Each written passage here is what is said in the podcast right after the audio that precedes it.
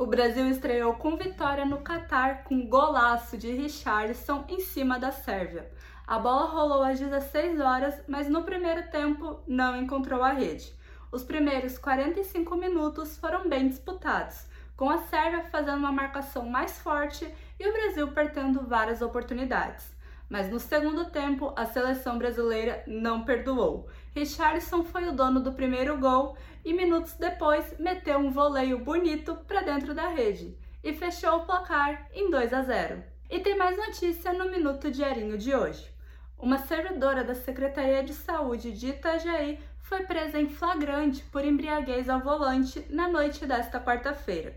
De acordo com a Polícia Militar, manifestantes acampados em frente ao prédio da Marinha acionaram a PM porque uma motorista teria tentado jogar o carro contra eles. A motorista contou outra história. Ela informou aos agentes que conversou com os manifestantes para estacionar atrás do mercado público e, ao tentar retirar o carro, os manifestantes teriam arrancado a chave da sua mão.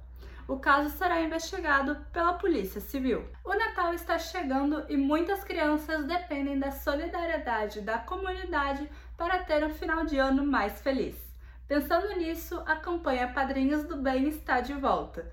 Mais de 150 cartinhas de crianças do Parque Dom Bosco de Itajaí estão disponíveis na Marina de Itajaí até o dia 7 de dezembro. Saiba como fazer uma criança mais feliz em diarinho.net.